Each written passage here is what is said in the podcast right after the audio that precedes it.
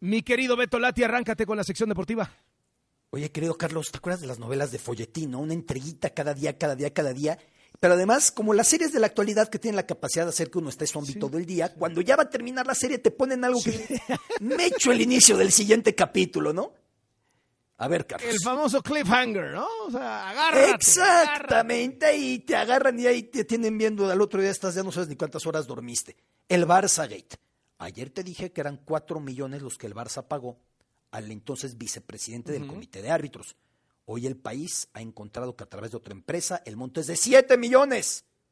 Siete millones. Pero algo más, otro medio ha detectado un burofax, que es de alguna manera un documento que tiene carácter, pues, eh, de inmediatez. Sí, una validez legal, ¿no? Exactamente, en la que el entonces vicepresidente del comité de árbitros, cuando deje el cargo, le pide al Barça que le siga pagando. El Barça le dice, no, pues ya no te voy a pagar, ya no estás ahí, ¿ya para qué?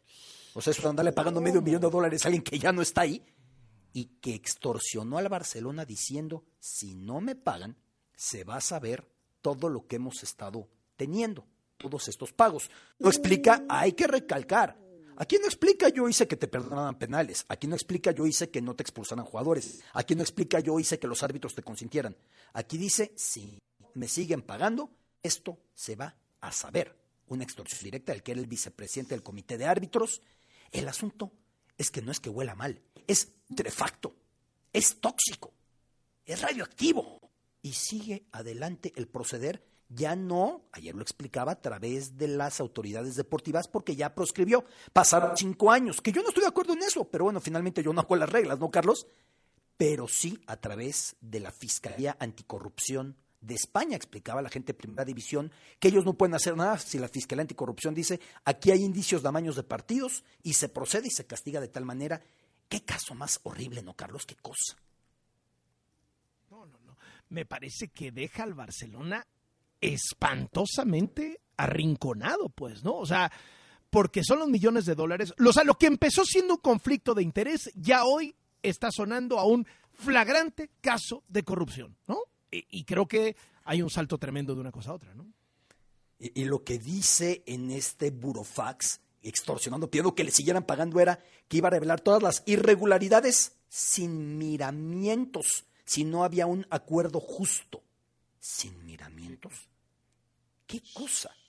No creo que otro escándalo favorezca al club hasta la fecha. Y, no le ayuda al deporte y no le ayuda al fútbol, porque no estamos hablando del Getafe, estamos hablando de uno de los clubes que más fanáticos tienen en todo el mundo. Y este tipo de cosas manchan, y sí manchan la cancha, y sí despiertan sospechas, y sí hacen que mucha gente se desencante y diga, ¿no?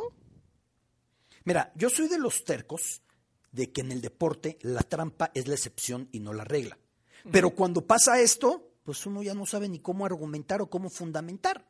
Porque si se filtra una vez o si pasa una vez, hay que dejar claro que esto no es un habría, no es un quizá, no es un a lo mejor. Se hicieron los pagos de Barcelona al que era el vicepresidente del comité de árbitros. Es como si en México el equipo que me digan, las Chivas, los Tigres, América, Pumas. Se hicieron. Y luego se dejaron de hacer. Y el tipo amenaza y dice, voy a contar todo lo que hicimos juntos. No, bueno.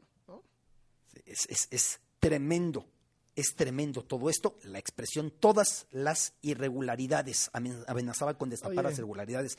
Por ello me obligará a ello si no reconsidera su decisión y cumple con el acuerdo que teníamos de seguir contando con mis servicios hasta el fin del mandato presidencial. Uh, tremendo, tremendo. Oye, eh, eh, en, tono de broma, eh, uno, de, uno de mis mejores amigos es muy fanático del Barça.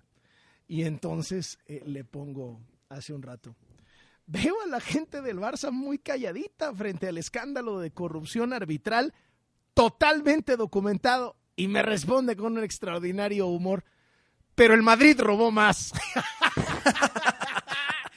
reverencia. O sea, Madrid is the new PRI.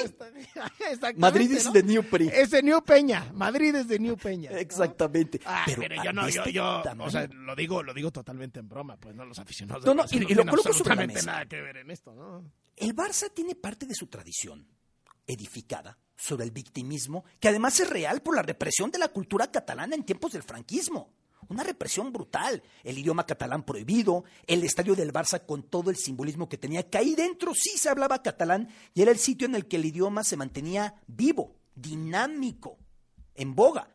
Cuando muere Franco, el primer sitio en el que se van a ondear banderas catalanas es al Camp Nou. Todo ese simbolismo no lo podemos hacer a un lado. Lo que pasa es que parte de esto también era el sentirse oprimidos por un Estado español que tenía al Real Madrid en el centro y que siempre al Madrid se le criticó o se le atacó por ser beneficiado. De hecho, el Madrid es muy curioso que tiene un canto propio que también se le utiliza en contra. La afición del Madrid canta, así gana el Madrid, aludiendo a que el Madrid gana siempre por unas, por otras, por rebotes, por carambolas, por lo que sea. La afición visitante cuando ve el Madrid le canta, así gana el Madrid, aludiendo que así, con ayudas, con favores, con apoyos, y de repente sucede esto, y los que siempre criticaban son los que terminan en esta situación en los últimos años. Sí, es una situación muy penosa y tendremos que ver de qué manera sigue avanzando, recalcando. Ya dijo la autoridad de la Liga Española, Javier Tebas, que ya proscribió. Deportivamente él ya no puede hacer nada. También parece curioso, ¿no, Carlos? Que justo un par de meses después de que proscribió, se filtraran estos documentos. No antes. No a los cuatro años, tres meses, no a los cuatro años, ocho meses. A los cinco años justitos es cuando esto terminó por publicarse. Carlos, pasamos a la cancha si me lo permites. Eh, este domingo, Francisco Guillermo Ochoa se va a enfrentar a la Lazio con nuevo entrenador. Los futboleros de los años 90 tienen que recordar a un soberbio mediocampista portugués llamado Paulo Sousa, parte de la llamada generación de oro, la generación de oro portuguesa, con Luis Figo, con Rui Costa, con Pauleta. Era una gran generación de futbolistas. Y este que jugó con la Juventus y con el Dortmund, tiene, de hecho tenía por ahí una marca de haber ganado la Champions dos años seguidos, uno con la Juve y otra con el Dortmund.